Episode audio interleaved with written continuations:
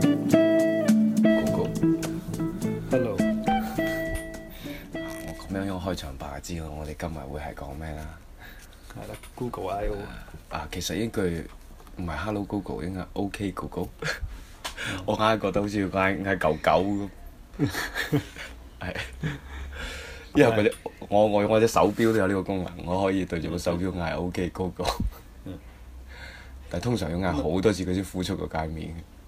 一年一度啦，Google I/O 都係嗯，啊，萬眾期待又係一樣，即係唔係果粉嘅期待啦，都唔一定係翻啲緣嘅。粉嘅期待。我都我都有睇，我都每年都會睇 Google I/O 嘅。嗯不過今期就同往期啊，真係有啲唔對消失落啦。咪今期就係，啊我覺得佢主搞係軟件為主，同埋講遠景咯，講未來咯，係。咁佢即係佢嗯帶一個好大嘅前景俾你嘅。今次就佢今次主要都係講未來啊嘛。佢正正因為舊年 Google 誒、拆分咗之後，搞咗搞咗 Alphabet，嗯咁佢今年其實呢一場可以睇到佢真係一場豪賭，嗯啊要賭下嘛。你而你係家咪睇直播㗎？我想問你，你係咪捱夜睇直播㗎？我唔捱夜，我係拉住睇嘅。哦，即係我睇 Google 開始睇咧就好認真睇嘅。嗯咁啊，因為大公司整呢啲 show 咧，通常都會好震撼嘅開場。嗯啊，報道啦呢度要，咁佢亦亦係有史以嚟最大嘅一次 Google I/O 嘛。嗯因我為呢覺得佢呢次幾特別喎，佢將嗰個會場室外搬去室外喎，係啊，喺山頂嗰啲朋友都幾慘嘅，我聽過喺山頂會睇電視機咁咯，成七千幾人喺嗰度睇佢哋講嘢好大今次好大好大，今次最大啊嘛有史以嚟。嗯但係我覺得係前兩年嗰個 Google I/O 會比呢一今次嘅 Google I/O 更震撼，即係係咯坐得坐埋一邊一個大啲幾台大電視咁全部圍住咁嗰種感覺正過而家咁太空曠。不過呢啲可能係美國人嘅氣氛唔一樣啊，即美國係比人嘅即習係慣。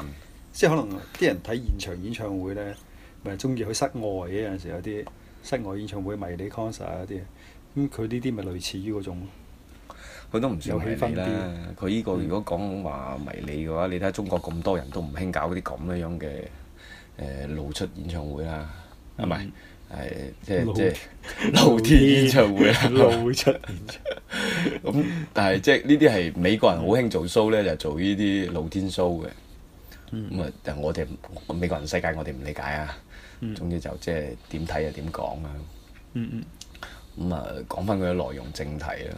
你自己有咩感覺？啊，我覺得啊，我覺得誒、呃其實我係原先諗住捱夜睇咗呢場嘢佢嘅，啊咁後尾因為第二朝要做嘢咧，真係頂唔順啊，唔睇啦，咁樣冇睇到。啊咁事後我重新睇翻成個直播，咁啊啊好慶幸咁睇晒啦。啊，咁其實重播我啦覺得係係好慶幸咧，係冇捱夜去睇佢呢個直播嘅，嗯。因為的而且確佢今年就點講咧，冇乜硬件上嘅創新嘅嘢俾我睇到咯。軟實力啦，今年係係純粹係軟實力，同埋佢嘅嘢係點講咧？啊真係偏遠啊！啊不過如果我綜合嚟講呢，如果話成場 show，誒、你唔可以唔講話 Google 其實喺大數據方面佢嘅優勢真係好強，即係佢喺喺數據嘅收集呢幾年，但係佢做嗰啲嘢呢，其實誒、呃多年嘅 Google I/O 其實一直都唔被好評嘅，即係唔好扯蘋果嚟講啊，佢比較早就做 Google I/O 啦。以前嘅 Google I/O 甚至裡面係會有啲新嘅好偏技術嘅嘢出現添。嗯因為 Google I/O 裏面啲嘢通常今年做咗，明年佢未必會誒、呃會投入市場嘅。嗯佢通常都係咁樣嘅嘢，咁啊掟一大堆佢哋研究嘅嘢出嚟俾你睇下，興奮下，咁就冇回事㗎啦。唔係，我覺得佢今年係重點延續咗上一年嘅嘢，係啦即係人工智能同埋虛擬現實啊。所以今次嘅發佈會，我覺得佢哋嘅重頭戲就係、誒人工智能同埋虛擬現實呢兩 part 嘢咯。但係你覺唔覺得佢人工智能呢？即係佢而家講緊嘅 Google Assistant 啊，嗯即係誒、呃落實到硬件嚟講，佢賣緊一個音箱㗎嘛。嗯嗯 Google Home 啊嗯嘛，嗰、個音箱就叫 Google Home。咁同埋佢中間就誒最好嗯呃睇咧，就播咗段視頻。不過我睇嚟睇去咧，就覺得誒冇興奮感。嗰部嘢好似成個空氣嗰啲加濕器咁嘅，啊有啲似，因為大概大細就係我哋男性成年男性嘅手掌嗰、個誒個直徑咁大啦嚇。嗯咁啊高度又唔會係好高嘅一嚿咁嘅音箱。嗯咁你只不過就係呃等於誒、呃、裡面裝咗個誒、呃、語音助手咁樣樣啫嘛。只要你同佢講誒，佢、所做到嘅所有嘢呢，其實你而家聽緊我哋節目嘅，你唔好以為買咗嗰嚿嘢真係有得賣嘅時候，你你屋企就可以變智能化，係冇可能㗎。因為你所有嘅設備都要用晒可誒、呃可以支持誒呃呢、個中控嘅，或者你要支持呢個所謂嗰個 home 控制控制器呢。其實佢係中控嚟啫，嗯咁你先能夠用嘅。嗰啲咩熄燈啊等等嗰啲嘢呢，你同埋佢唔係咁方便係咩呢？即係唔似你有部手機可以移動咁樣樣去用 Google 嗰個語音。係啊，而且咁嘈呢啲環境佢認唔認得清呢？真係唔知嘅，係啊因為佢嗰個但係係嗰做陣時睇佢 show 發佈會咧，我睇佢發佈會咧就係、因為誒唔、同國家嘅人咧有唔同嘅口音喎，即係哪怕講英文都好啊。嗯啊，佢我見佢嗰個辨識度係好高喎，即係見到嗰啲誒鬼佬咧，佢哋嗰啲語音好好緊要嗰啲咧，即係可能你聽落聽落嚟，啊同 Google 我哋平時睇開電影啊嗰啲係唔同，Google 嘅，呢語一音方好似面有係好鄉音咁強樣。。我覺得佢呢個做得啊佢好都辨識強得到啊！係佢啦個辨識能，佢個辨識力，呢好強，因為佢仲佢做呢樣嘢早過 Siri 好多噶嘛，樣嘢勁而且而且佢嘅數據庫夠龐大，佢做咗咁多年，一路喺度收集住咁多嘅呢啲嘢，同埋喺度不斷做研究呢佢呢一方面係可以講佢真係一個強項，但係你基本上喺中國人係用唔到嘅，我哋睇就得個睇嘅啫，呢個服務。你你至少你穿唔到牆，你係根本上冇辦法去用佢呢啲服務，同埋你呢度用佢冇話用服務啊，用一個字體，只要你個網頁掛咗個 Google 嘅字體，你個網頁就死咗㗎啦，就係慢死咗， 係嗯慢，啊，因為你喺度撈撈嘅撈唔到。即係可能喺美國本土 OK 㗎，你可能佢真係能夠達到佢嗰種咁嘅速度，揈一聲咁樣出嚟，但係我哋睇演示佢都要起碼要唔 delay 係佢返啊演示咧就一定係好理想嘅。佢 delay 都 delay 幾秒㗎噃，佢都要等嗯 Google 喺嗰度揾幾秒喺個數據庫度查，嗯嗯咁佢雖然話辨識度高啫，但係因為佢始終佢喺發佈會演示實順暢啲啊，我相信其實喺本地咧都唔會話特別即係有咁嘅效果啊。嗯。因為據聞喺誒、呃美國咧，其實同我哋呢邊內地嘅寬帶係差唔多環境嘅係啫，即係一樣又會有慢嘅誒幾兆嘅寬帶，亦都有有啲幾十兆嘅寬帶，亦都會有。睇地區啊，並並唔係話度度都哦度度都一百兆啊啲咁。唔係佢要睇地區， 佢要睇地區。係啊嗯啲荒無人煙嘅地方冇網嘅，根本就係，所以佢放氣球啊。Google 咪有一個業務可以做氣球噶嘛，就係就哦係搭搭呢個誒 Y land 嘅，啊係佢哋有呢啲業務嘅。同我哋啊中國，我哋中國真係全部到戶嘅，佢唔係㗎，啊因為佢人少，我哋人啊多啊，所以我哋能夠做到，佢做唔到。咁啊我講翻都係講翻正題，剛剛就扯咗去嗰 度。係啊，佢講繼續講佢個 Google Google Home 咧，我覺得佢型咧可以嘅。嗯咁啊，但係你如果俾咗我買呢，即係可能中國我會揀小米嗰套嘢會多啲咯。嗯因為我而家我會我唔會攞佢同誒蘋果比啊，蘋果冇得比嘅，冇蘋果就得 Siri 嘅啫。嗯咁但係如果你話做呢啲智能化嘅，而家其實中國做得特別多。我哋而家做節目，我哋都做咗幾期啦，又講下呢啲嘢。嗯咁同埋誒可能小米啊、樂視啊等等，我哋能夠揀嘅廠家太多。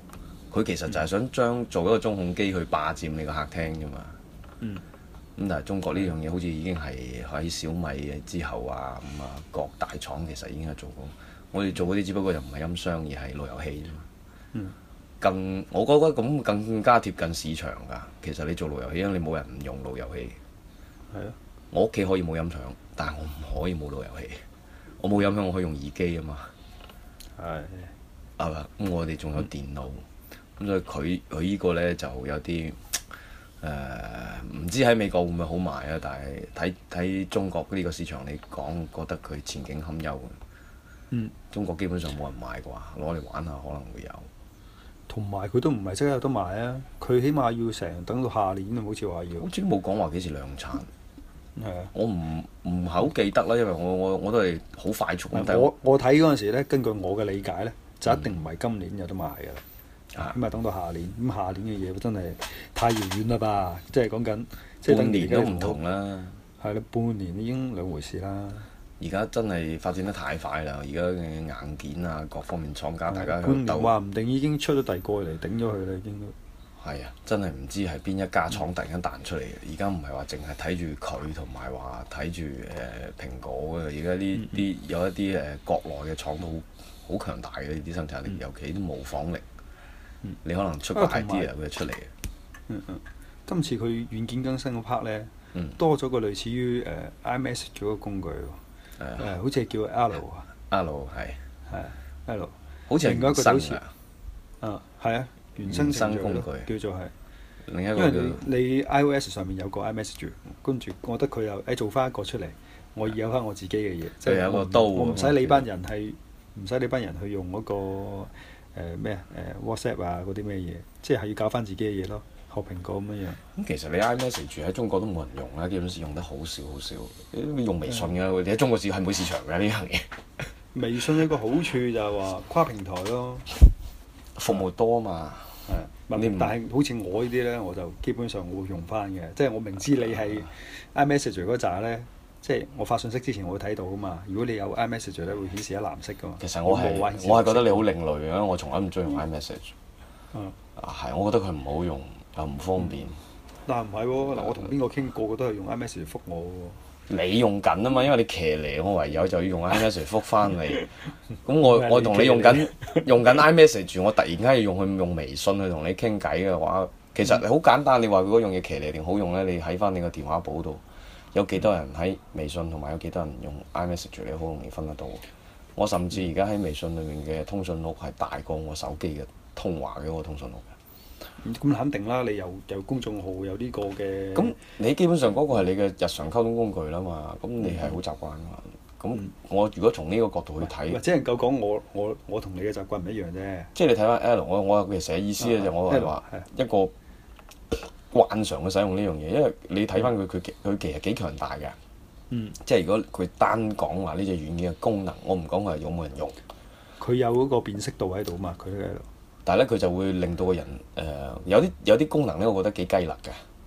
嗯。誒、雖然話幾靚係啊，其中比較正嘅，我覺得佢就係發信息啦。咁誒、呃嗯我諗可能微信不久會抄咗佢都未定，即係佢打打字向上一拖咁，個個字體會放大縮晒啊。咁即係你發緊嗰條信息會放大縮晒，嗯然後咁啊幫你發咗出去啊，同埋佢嗯會誒、呃對各誒傾偈嘅嗰個誒、會話咧，佢會有一個對上下文嘅一個理解。係啊。甚至會快速彈幾條信息俾你，嗱你係咪佢理解咗呢樣嘢？佢你係揀唔揀呢啲答案啊啦、係咯，即但係呢佢辨識咗問你係咪去食飯啊咁樣，佢就俾 yes or no 你。但我覺得呢一個功能喺度侮辱人嘅，係係，你覺唔 覺呢？即係你你俾咗相打我到睇， yes 有幾難啫？你俾一張相我睇，係咪即係話我係冇讀書，我係詞窮到睇完呢張相，我係根本冇辦法發表我嘅感受，我係打唔出字，而你嗯去提示我呢？即係你話我係有少少智障，你先應該俾呢個功能我噶嘛？嗯呢個應該係殘障人士用嘅，所以我我認為呢個係誒， 你諗如果俾我用呢，我點即刻洗咗佢。我如果見到咁嘅功能，我一定即刻洗咗佢。啊係啊，你係侮辱我啊嘛！但係佢話誒，我諗佢應該有一暫停嘅。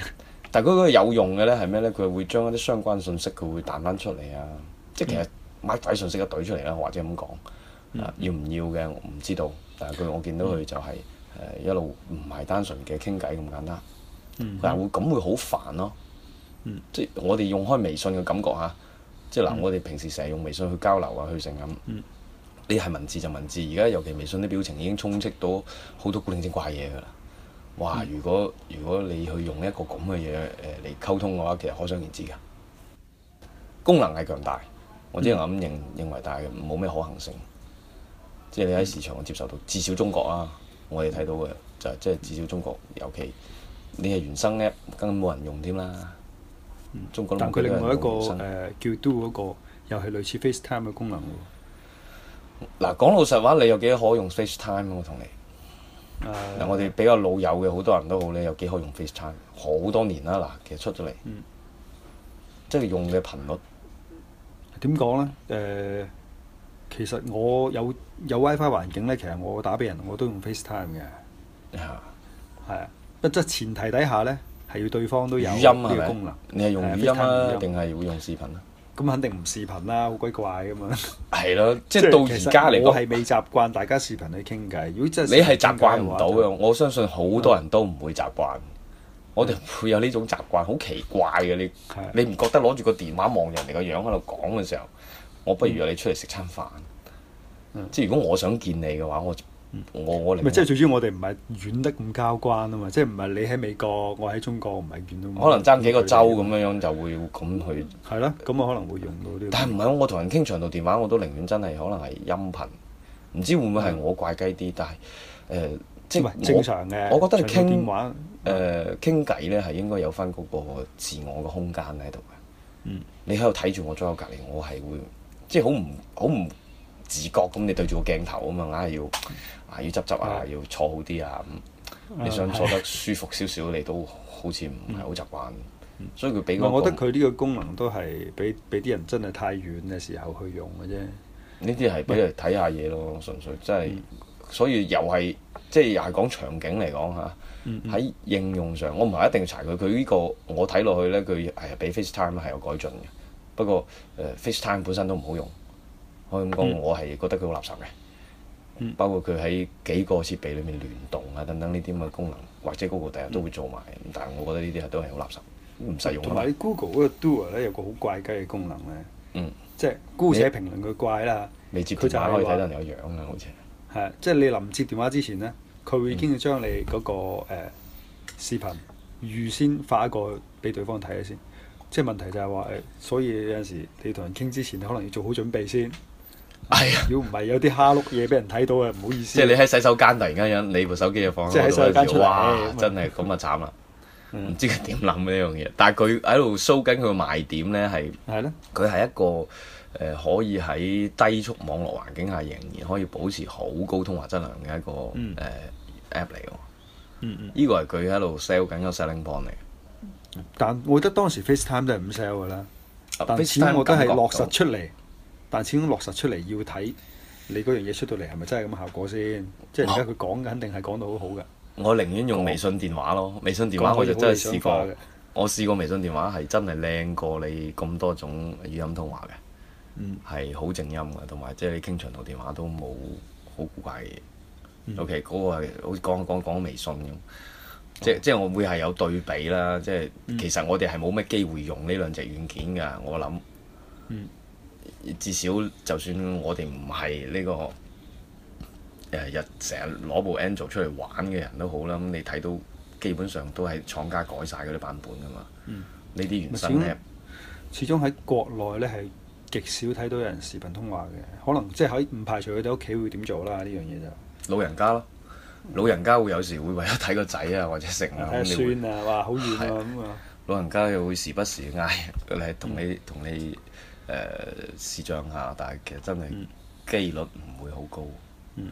同埋今年睇 Angel 誒睇 Angel 啦，好嗯似真係都好得，即係佢 show，因為每年都會講 Angel 噶嘛，Angel N 啦，嗯今年嚇，咁啊今年重點唔係講 Android 啦，已經變咗得十幾分鐘。好短啊，其中係出嚟係咁以講下，又嗯舊時重提啦，成成日都係講嗰幾點噶啦，就話我速度好咗啦，嗯但每年講完呢樣嘢呢，都係跟住人哋就 又可想而知噶啦。啊，總之就嗯係你從來都要刪程序，唔係就會死機。咁嗯佢成年都話性能高咗，誒、安全性好咗，安全性好咗就唔使俾人偷嘢啦，嗯， 係咪？唔係，但始終佢係有做嘢嘅，事實上有有做，但係即係但係唔識講即啦。係佢始終係佢個講漏話洞。佢係已經喺 Android 上面咧嗰個軟件層面係提高百分之三十幾啊啊，甚至乎玩遊戲嘅時候有提高埋百分之廿幾嘅性能。佢可即能係用。出啲咁嘅數據咯，可能用原生呢，或者會係得。我未係因用為過，真係你真係好難用原生系統啊！真係唔係，所以嗱你咁講係啱嘅，因為係本本來係 Android 自己原生嘅機係都賣唔去啊，同埋亦都唔係咁容易買到啊。醜樣啊嘛，啊，變咗所以佢出嚟嗰個數據係，我覺得係好大好大落差嘅。點解話大落差呢？因為你平嘅幾百蚊 Android 機又有，貴到幾千蚊 Android 機又有，但同埋就係因為唔同嘅廠商係加咗自己嘅嘢落去噶嘛，變咗真真正正到時你嗰個系統出嚟嗰啲數據達唔達到呢要求呢？其實未知之數嚟嘅。佢所始講呢終樣嘢就係只能夠可能建立喺佢原生嘅安卓機上佢面。攞咁大嘅數據，其實你睇翻佢嘅財報，即係你睇翻 Google 嘅財報，佢嘅百分之九啊幾嘅收入仍然來源於搜索，嗯咁其實講明好多問題啦，嗯係嘛？咁佢喺哦，當然呢個係誒 Google 公司嘅，因為佢 Alphabet 佢其他業務啊放咗落 Alphabet 啊嘛，嗯或者佢嗰個財報佢有冇再公佈出嚟？可能真係你要攞住個財報嚟睇佢關於 Alphabet 嗰度誒，你 Angel 究竟有嗯誒創收佢嘅主要嘅收入收入都幾多先先能夠話去去估呢啲數。冇一間公司會話俾你聽佢真實嘅呢啲財務數據㗎啊嘛，始終都係。因為你始終喺喺市場裏面有咁多對手，不過今次唔同咗嘅，即係今次嘅 Angel 版本係加咗好多誒點講啊客戶嘅需要嘅功能咯，即係可能佢根據個後台嗰啲誒 feedback 啊，即係答人哋嘅問題啊，邊啲問題出現最多啊，佢係將嗰啲問題一一搞掂晒咁啊，加落新呢個系統度咁樣，即係同過往唔同咯，即係以客戶為先啲啦。今次會做嘅嘢就啊，我睇到一點呢，係 Google 今次從誒開幕開始啊，佢嗯哦抱咗個態度，佢好似即係嗱一間咁大型嘅企業呢，佢好謙卑啊嗯。啊，呢個係幾其實幾有意思嘅，但係佢喺本土謙卑唔代表佢喺中國謙卑，我覺得佢喺中國好驕傲哦嘅，因為佢一直都唔搞好呢啲嘢入嚟中國啊。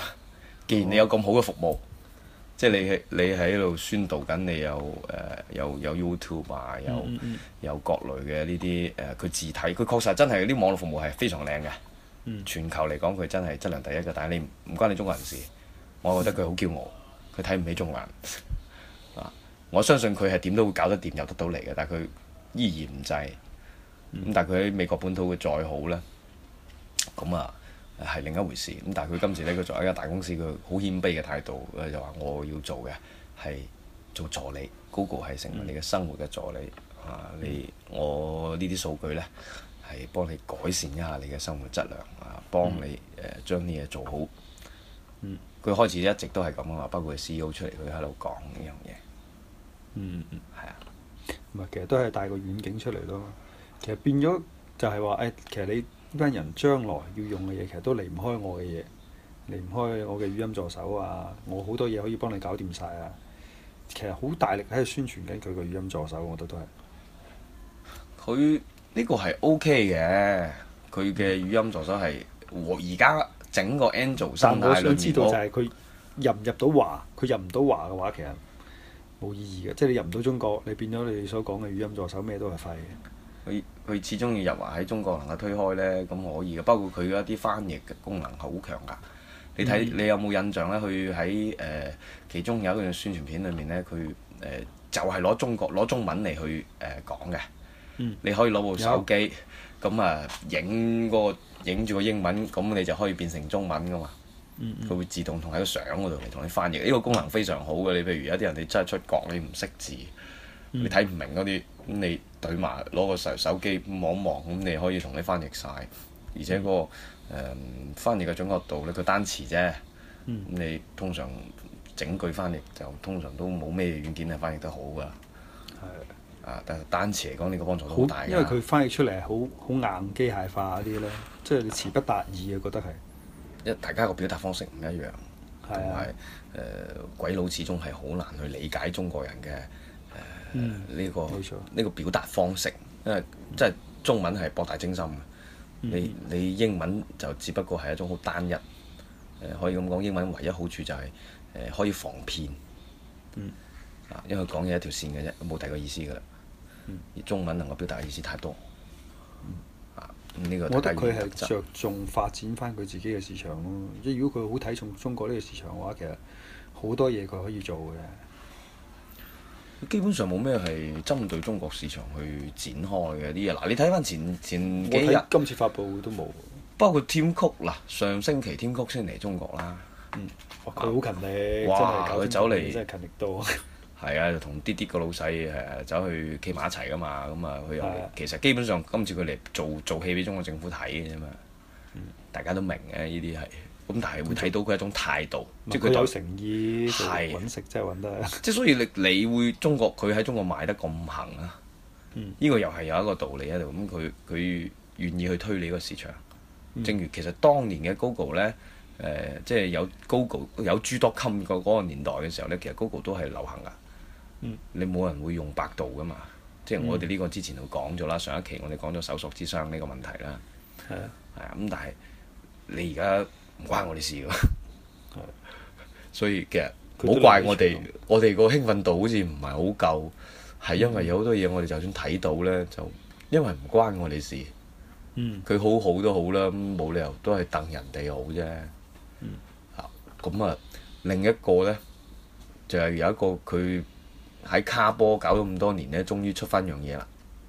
阿啊 Google 提出咧，即係嗱對 VR，嗱呢個我哋又係之前講過嘅。咁但係佢幾奇怪喎。咁嗱，我哋知道誒、呃 Facebook 要搞 Oc- Oculus 買咗 Oculus Rift 翻嚟咧，佢哋要搞喺高性能 PC 上先嚟搞 VR 噶嘛。嗯冇咁我錯，哋都提過呢樣嘢，但係 Google 咧係反其道嘅今次。嗯佢係話咧誒 VR 係一定要同手機一齊嘅，係嗯唔應該同 PC 一齊嘅。佢哋呢個堅持啦，即係啊，其實我又覺得佢啲堅持啱喎，真係。啊因為誒、呃即係調翻轉啦，冇錯，VR 即係用電腦嘅，固然一定係靚，啊畫面一定係高，但就點講？如果我覺得佢要同誒、呃 Facebook 去爭呢一個 PC 端嘅 VR 市場咧，我覺得就真係意義唔大。佢要做就做移動端方面嘅，即係變咗唔會有個衝突啦，大家。始終你話用手機出去，我出去，所以我點玩都得。譬如我喺地鐵度，我喺地鐵度睇住嘢又冇問題，即係如果你又唔從會技影術響到人哋。你從技術角度嚟講呢，我係支持 Facebook 嘅。啊但係你個角度呢，你哋啲係話喺喺市場嗰度講呢，我又一半支持你。嗯啊，不過呢，從實際啲嚟講，嗯你帶嚿咁大嘅嘢，你攞台手機同攞台電腦有咩區別啊？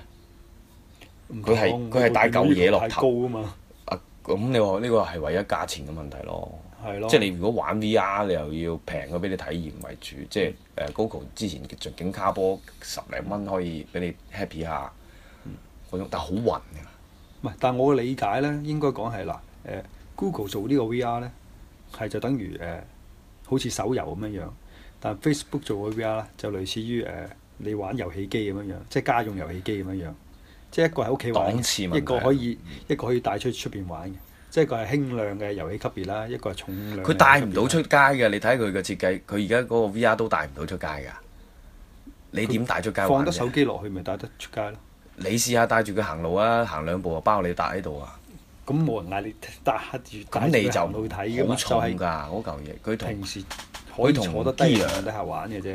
咁佢哋肯定即係話你要喺室內咯。你你唔會帶一嚿咁重嘅嘢出去㗎嘛？始終佢仲要將個手機擺入去嘅。嗯佢係屬於比較 low 嘅嗰嗰一種設備嚟嘅，即係佢配手機嘅，就等於三星誒、呃之前做嘅誒嗰個 Gear VR 一樣，嗯嗰一類嘅咪設但係備，但而家你睇翻咧，其純實粹賣光學透鏡。雖然佢放手機落去，但係佢都會輕便。但係你如果講外形，其實兩個都差唔多大嘅啫嘛。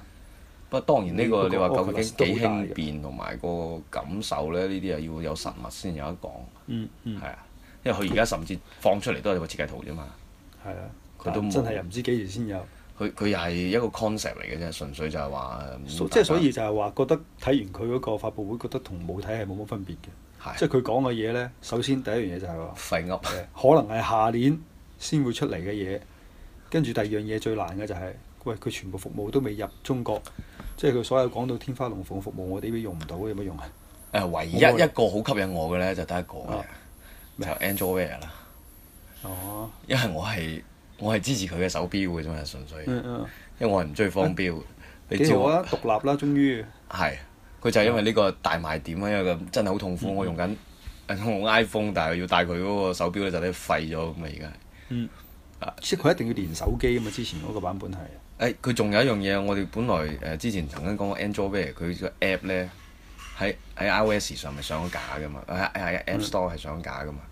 啊，但係發現咧係唔知舊年啊年頭定係舊年年底咧，係突然間落咗架嘅，喺中國啊，美國有啊喎，美國有更新喎，呢度係落咗架嘅。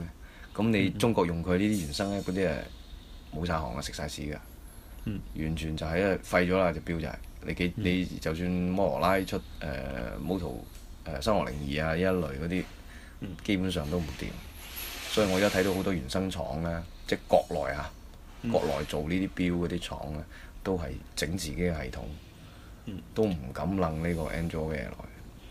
不過今次嘅 Android Wear 有輸入法喎，過癮喎，係我睇佢仲好強，嗯你可以直接喺手錶度寫啲寫幾個簡單嘅字。嗯但問題係嗰嗰廿六個字母，你用滑動嘅方式喺手錶上面畫，畫唔畫得準咧？喂，佢手錶好細，你圓形嘅話仲細啦。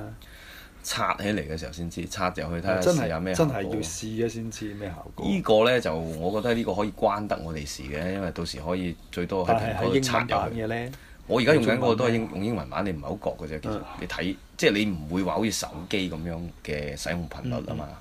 即係如果你好似手機咁嘅使用頻率呢，你可能真係唔夠電，同埋你嗯好追求一定要有中文版。我相信你而家嗯冇冇咩障礙嘅閱讀，誒、呃你睇英文又好，中文又好，其實差唔多嘅啫嘛。嗯。係咁、而且有好多接收嘅裏面嘅信息，就算你係英文嘅，我而家裝嘅都係英文版㗎，咁但係佢一樣顯示中文嘅可以。嗯嗯，只不過我而家嘅手錶就變咗係一個通知欄咁，即係打喺隻手度嘅通知欄，我就其係、實通知中心啊純粹就係我我手機響響咁啊，睇下有咩信息。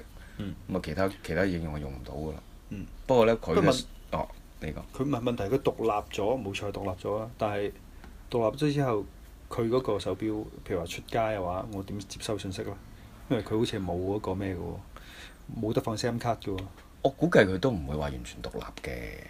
嗯佢可能呢就誒、呃做到輕度連接咯，嗯估計佢，因為佢更多嘅嘢可能係將一啲應用，即係手錶應該做嘅嘢就唔可以能手機。嗯啊，但係實質上佢始終都係要將一啲信息呢發翻去手機嗰度。如果唔係，你點將啲咩運動信息啊？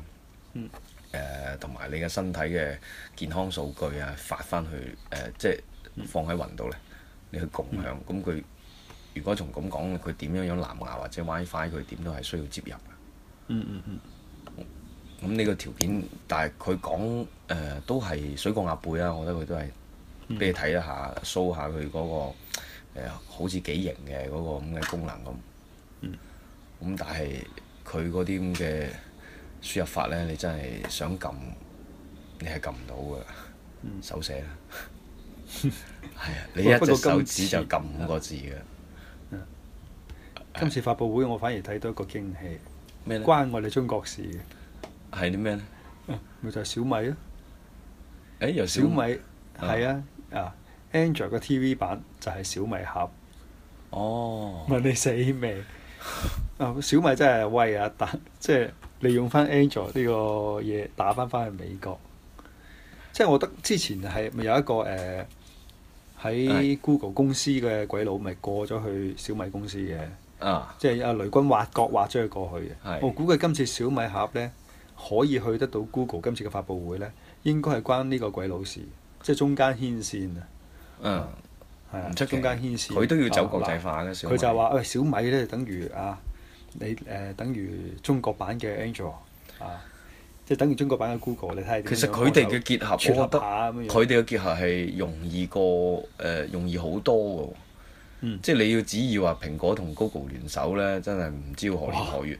但係你話唔使諗小米同 Google 聯手呢，咁可能會改變好大，因為你入唔到華，但係小米係我哋嘅本土企業。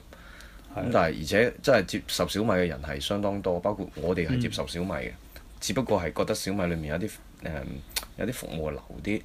嗯，咁有但係如啲嘢果佢太抄啲， 係啦，咁啊，但係如果佢同 Google 呢個咁強大嘅服務端呢，能夠接入到嗯嘅，同埋有啲我哋本土適合我哋本土人、本土中國人用嘅嘢呢，啊，咁其實係一個係一個福音嚟嘅。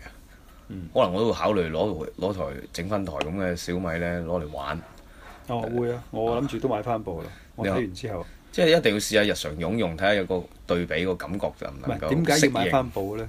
係因為誒、呃我咪之前買部 Apple TV 四嘅，啊？咁行到嚟而家都仲未開放中國呢一 part 嘅市場啊嘛。佢嗰、個、呃 Apple TV 嗰個 App Store，咁啊可能就要等阿阿添谷去傾啦，去成啦嚇，搞掂嗰、個嗰啲嘢先可能有得玩啦。咁變咗反而 Angel 誒、Angel 嗰、個、呃 TV 版即係小米盒啦，嗯，我覺得誒、有機會喎，今次可以佢個小米盒係。可以兩方面嘅嘢都兼顧得到，即係國外國內嘅嘢都可以裝得到。因為你喺你喺內容方面肯定係選高 Google 喺呢方面係真係全球老大哥㗎啦。啊咁、嗯，但係即係佢同埋佢裝軟件係冇嗰個點講咧，冇障礙啊係嘛？係冇障礙嘅。啊啊，即係你第三方嘢，你係咪要裝先？你要裝，你係同意啦。咁咁你係裝到㗎啦，啊，即係呢個係一個好處啦。但係如嗯果安全性考慮嘅話，就肯定係有啲問題喺度嘅。即係唔好搞支付嗰啲咯。但只不過你話個個 TV 盒你想搞到點死啫？我冇咩私隱喺入邊嘅，你咪搞咯。即係嗰啲我唔怕俾人喂，裝唔係噶噃，你又唔好咁睇喎，啊因為你要接路由器，啊你唔好忘記，如果我哋接咗 TV，你以為話我 TV 冇嘢，但係分分鐘可能因為 TV 喺電視裏面植入某一啲程序，就可以破咗你全屋嘅網，你所有人喺路由器出去嘅信息咧都去解開嘅。哇係啊。你咁講咪唔使用 w e 做嘅嘢。啊咁你只要喺嗰度，你係俾人俾人讀取到，我只要植入翻你嘅路由器，我喺你路由器裏面盜取你嘅出口信息就得㗎啦。嗯。咁你嗰啲咩密碼咩成嗰啲，其實就係等於冇密碼。嗯。點點解你話會嗰啲冇密碼嘅 WiFi 設備嗌你接又唔好去接啊？即係哦，好彩我有指紋啫。係因為點你只係用蘋果，你唯一係用蘋果係最安全㗎嘛。嗯咁、但係如果你呢啲開放式嘅帶嚟一定方便性，但係你嘅不過安你全咁講，你就暴露係啦咯你咁講呢個安全又啱喎。我而家變咗即係譬如好多時咩淘寶啊，甚至乎咩團購嘅嘢，其實都變咗可以喺手機或者 iPad 度做，都有指紋啊嘛。因為我電腦其實基本上都唔喺上面買我有時會幾極端，包括我自己翻到屋企。誒、啊。因為我而家屋企全部係用蘋果嘅，就相對咧就安全啲，我就冇咁驚。啊，但係咧，我有時我都有部 PC 嘅。嗱，我有時我自己用呢啲咧，我翻屋企，我如果購物咧，我一般開四 G。嗯我反而寧願，因為佢其實唔會攞得你好多誒、流量走。嗯但係你用四 G 嘅話，喂，嗰啲係錢嚟㗎。如果人哋、有啲人嗯一個唔覺意真係 hack 咗你台機，就算你用蘋果都好啦嚇，我我唔唔知道有時而家呢啲誒 hack 卡做到高強係啦，佢真係 hack 你嘅 話，你咁你如果俾人攞咗嗰陣時先後悔嘅話呢，我我無謂啦，嗯倒不如一開始即係麻煩少少，嗯咁但係我會安全好多，嗯因為我而家你冇辦法避開嘅喎，呢個呢個時代，而家冇咩人用現金網購時代喎其實。要用錢㗎啦。係你冇咩人用現金嘅喎，咁你個荷包你成日都 show 出嚟俾人睇，你有幾多錢嘅話，咁你分分鐘俾人搶係你自己攞嚟衰嘅。嗯咁安全呢樣嘢係永遠都係放喺第一嘅。調翻轉，我覺得係點講有指紋咧就穩陣啲嘅。嗯就係當然前提底下咧，係因為 iPhone 有一個保護指紋嘅獨立芯片啊，啊係係有呢個前提啫。但係如果 Android 咧係只能夠通過軟件去做呢一 part 嘅啫。啊，咁變咗個安全性係低咗，因為一個係用硬件去保護，一個係軟件保護，係兩回事嚟㗎嘛。一個裸露啊 嘛，係一個係裸露嘅，一個係封閉嘅。咁嗯你呢個好自然㗎啦，即係把鎖放喺外邊，你放喺裏邊啫嘛。嗯佢另一個咧，可能對於開發人員嚟講咧，就幾有意思嘅。嗯佢嘅佢嘅誒 Android Studio 咧就出咗個二點零版，嗯但係睇嚟咧誒個感覺咧就誒點講咧點啊，越嚟越似呢個 Xcode 哦，係啊啲款啊啲款，不過 Xcode 都係好難嘅，其實好難用嘅。嗯咁啊、但係睇佢，但係 Google 啲嘢咧就，因為佢個佢嘅 Android Android Studio 都係買嘅啫，最初係改出嚟嘅。咁啊、嗯做下做下睇，而家佢 show 出嚟嘅嘢就好似幾方便，嗯好似幾方便。咁啊，可能會喺呢一方面咧，就會喺佢嘅軟實力方面，即係佢增加一啲第三方開發者啊，其嗯他吸引更多嘅人去做佢啲誒 app 咧，會係有、嗯即係會有一定嘅推動作用嘅。總之我覺得今次嘅發布會其實冇乜大驚喜。嗯，基本佢嗰啲嘢以前喺呃誒 WWDC 睇過晒，嗯人即係個 concept 啊，喺 concept 上人哋一早睇晒。佢今次可能只就不過佢係係後期推出嘅優化版，我覺得就係、係一個總結啦，感覺上佢係一個誒、嗯對自己嘅嘢嘅一個總結，啊、重新交過一份誒、成績單出嚟咁樣樣，誒嗯同、其他嘅新技術上就冇啦，嗯完全等咯。咁其實唔使等好耐啊，好快就有 WWDC 啊。嗯係啊。咁啊，而家有尤其新一輪嘅 WDC，今個月啊下個月好似係。 iPhone 七嘅碟照又頻傳啦。咁啊，基本上啊露晒出嚟啦，包括幾多咩顏色啊、去天線啊等等嘅等等等等啦。我都我哋都唔打算揾一期專期去講呢樣嘢，呢呢啲講得太多，其實大家都會悶。倒不如將啲精力放翻喺一啲更有意思啲嘅嘢去講下。嗯就算話誒、Google I/O 誒冇咩講都好 啦，但我覺得增廣見聞其實都唔錯。嗯即係我聽我哋節目夠㗎啦，你去因為睇呢就嘥時間，兩個幾鐘頭。誒、誒你去睇咧，我都拖住睇睇個成個鐘。咁你話花啲時間咁嚟去了解一個我係分開兩 part 時間睇嘅，你已經嚇嗯係啊。咁其實可能你睇下新聞添，咁其實就已經係保存咗㗎啦。唔係上半場咧係幾好嘅，下半場就震撼啊！嘛，公、嗯即係逢喺啲開幕啊，或者呢啲嘢都係好震撼嘅，幾好睇嗯即嘅。係睇睇下嘅感覺就係話，咪又係 咁，感覺就係咁啊！而且佢哋個即係除咗誒、呃除咗阿新 floor 咧，佢佢講嘢係唔使稿，啊嗯佢好巴閉啊！我睇佢好似冇台詞冇稿，佢講嘢好流暢。哇！跟住嗯後邊嗰啲人咧真係唔係好得，佢出嚟講嗰啲有冷場㗎。佢由有有個靚女嘅，好靚嘅個女仔。嗯嗯嗯，咁佢出嚟講嘢係哇好冷啊！嗯，誒成場唔知要噏乜，咁咧佢就要做晒動作，係俾啲掌聲嗯， 先可以可以 go on 嘅喎。哇咁冇計㗎，你都俾機會新人嘅。咁佢後喂邊同埋係你睇翻 Google 成間公司係好年輕，同蘋果唔一樣。即係蘋果你好多係喂你好要勞注意啊！動嗰場大會要俾錢㗎，唔係哦唔係免費入去㗎，佢唔會收飛㗎。你係嗯睇 show，人哋係入去嗰度睇 show 㗎。你睇 show，如果一一場 show，我理你係咩大公司。嗱，嗯你而家去睇某啲天王級嘅演出，突然間佢喺中間出現啲咁嘅甩漏，你會嗯咩感覺？你跟住我就唔睇你嘅可能，即係除非你好癲啦，你係佢 fans。唔同噶嘛，天王都要請嘉賓咧，咁你唔可以要求即係嘉個賓要做到天個王 run 咁 down 好啊，啊。同埋嗰啲係唔同喎。嘉賓係你外聘嘅喎，但係嗰啲係佢自己嘅人嚟噶嘛。呢樣如果你嗯只要能夠執當漏佢咧，啲係外聘㗎啦，你只能夠咁諗，你會甚至有啲嘢咧咧，我覺得國內嘅一啲 show 咧做得仲嚴緊過佢。啊，即係你咁，你國內好興啊，做啲發佈會做到好有經驗啊，但係而家對比起嚟，哇，都唔會咁冷啊！即即係但係至我覺得少國內你買通下邊啲人啊，噓噓噓下，啊俾係啊啲噓聲都好啊，OK。咁你連取仔啊、發佈啊，都都啲人好似哇，好似新世紀來好臨興咁樣奮樣啊。係係，其實實質上咧係乜嘢咧？就即係大家有眼睇嘅。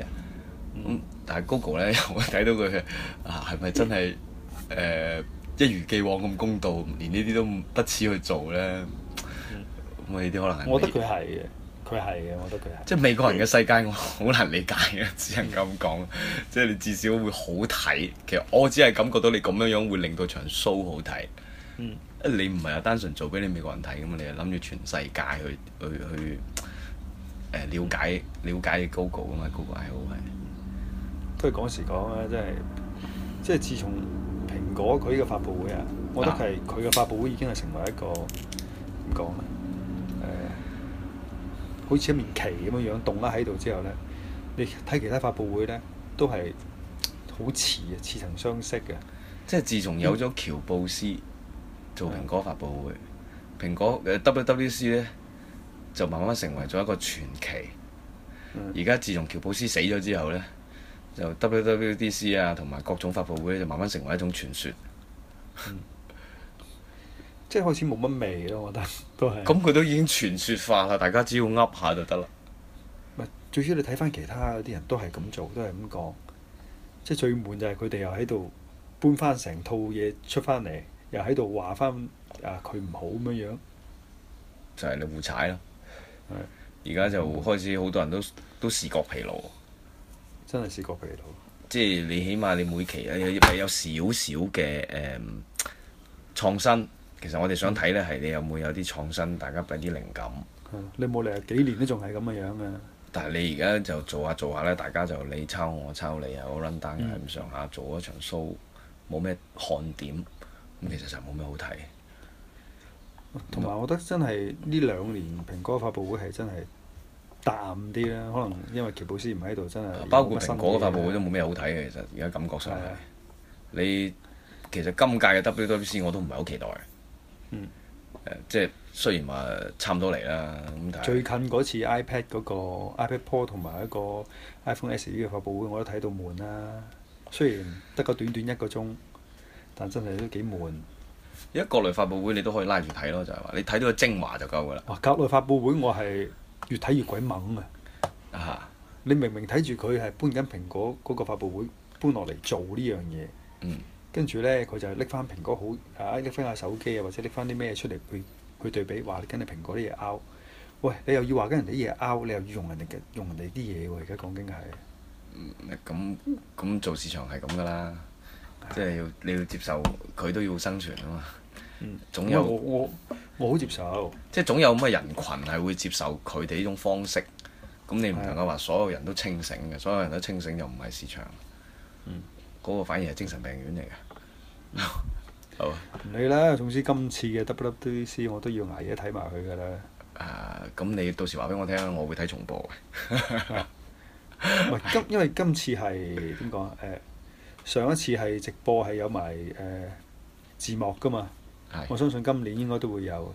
同聲傳譯啊嘛，佢有嘅，一係啊係啊期每次都有同聲傳譯嘅，但係只不過就誒好鬼嗯難，好鬼難聽啊，譯得其實，即係你都好難為嘅，你你一下子咁譯呢，即係中文同英文之中嘅差距比較一係咧就等第日嗯發佈會第二日佢重新誒、出嗰個版咧，咁佢自己出埋中文版就好多啦，即係官方嘅中文版睇字幕好睇啲。係啊，咁聽一定翻好原睇好聲多啦。睇字幕，聽完聲咁因就為會有好睇啲。即係我英文又唔又唔好，所以有時睇嘅時都有啲嘢靠估㗎咋。咁幾好啊，估估下有味道啲啊 嘛。咁你如果全部都聽得明，你就其實冇意思㗎啦。嗯 係嘛？我而家睇嗰啲都係扮明嘅啫嘛。今期就到呢度啦， OK，好， OK 下期再見，拜拜。拜拜。